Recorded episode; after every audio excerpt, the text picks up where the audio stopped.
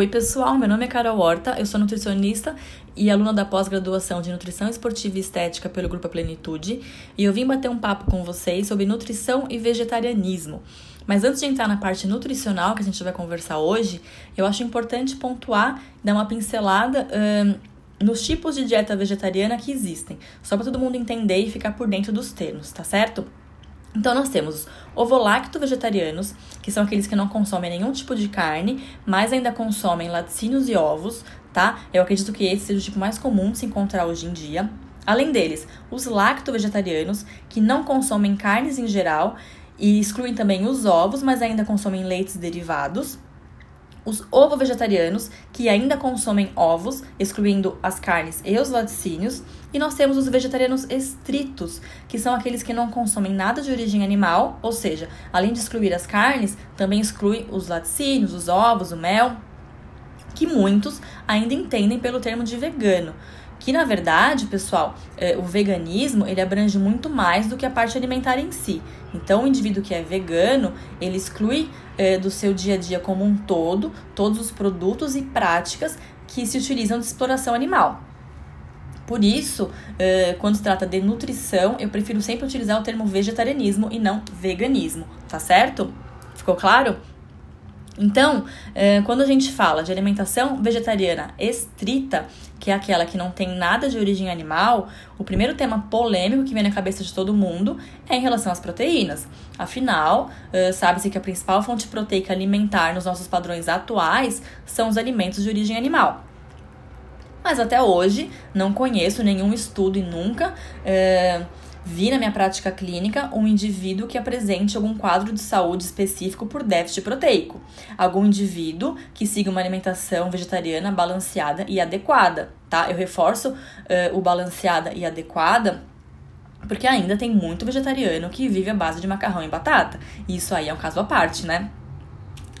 Mas assim, uh, a grande parte dos alimentos de origem vegetal, eles possuem sim proteína, tá certo? É, por isso, eu não gosto muito de utilizar o termo substituir a carne. Eu não acredito em substituto. A gente tem alimentos fonte de proteína, que podem ser de origem animal, podem ser de origem vegetal. É, um fator importante, pessoal, a ser considerado, pensando nessa comparação, é, é que as carnes contêm basicamente proteína e gordura na sua composição, enquanto que as principais fontes proteicas vegetais, elas são compostas por proteínas, gorduras e principalmente carboidratos na maior parte delas. Por isso, é, as carnes têm sim uma proporção maior de proteínas por caloria quando comparado com uma fonte proteica vegetal, tá certo? Mas essa ideia de déficit proteico na alimentação vegetariana se dá principalmente devido ao perfil de aminoácidos que os alimentos vegetais apresentam, que são proporcionalmente, podemos dizer, inferiores eh, à proteína animal. Mas dizer que é uma dieta incompleta eh, é um termo errôneo, tá? Uma vez que normalmente as análises feitas, elas são feitas em alimentos de forma isolada. E quando se trata da alimentação vegetariana, a variedade é que é determinante para essa adequação proteica. Por exemplo, uh, utilizando as leguminosas como complemento aos cereais, a gente pode facilmente garantir essa adequação. Por que, que isso acontece? Só para ilustrar esse exemplo específico. É, porque a proteína dos cereais ela tende a ser limitante, ou seja, é baixa em lisina, enquanto que a proteína das leguminosas é limitante em metionina, ambos aminoácidos essenciais. Então, um meio que complementa o outro. Daí que veio a ideia cultural já antiga é, de que o famoso arroz com feijão é uma refeição completa, né? Então, por que, que se utiliza esse termo refeição completa? Justamente por causa dessa. De, de, dessa complementação eh, dos aminoácidos que tem o arroz com feijão, uma leguminosa e um cereal, tá certo?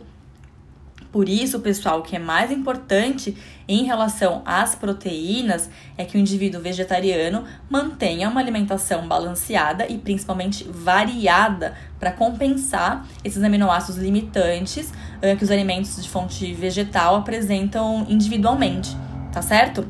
Mas vamos realmente ao que a maioria quer saber. Nutri, parei de comer carne. Quais são os principais alimentos proteicos vegetais que são importantes incluir na minha alimentação?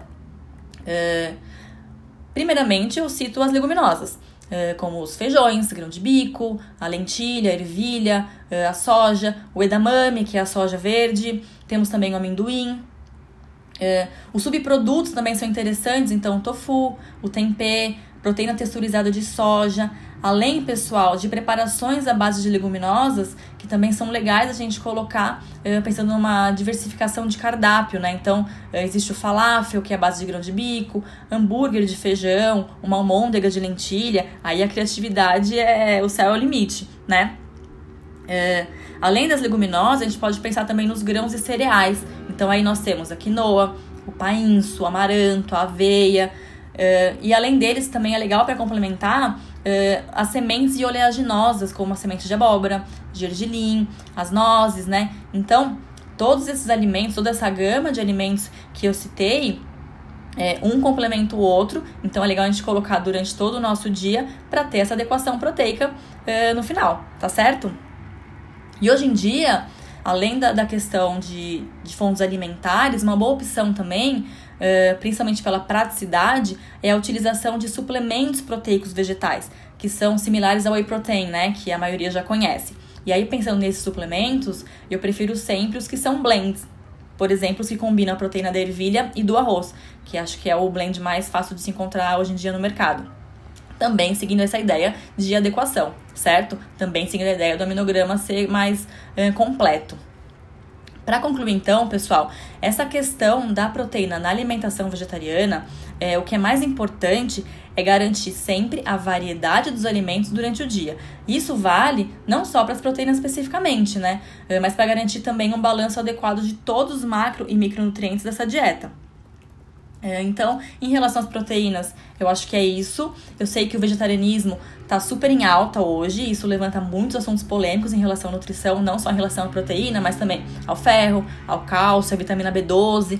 Então eu acredito que aí nos próximos dias, meses, nós aqui da pós estamos abordando todos esses assuntos, tá certo, pessoal? Então é isso. Foi um prazer ter colaborado aí com um pouco de informação. Eu espero ter ajudado e eu tô à disposição para qualquer dúvida que vocês tenham relacionado ao tema ou a outros temas também, tá bom? E é isso, um beijo e até a próxima.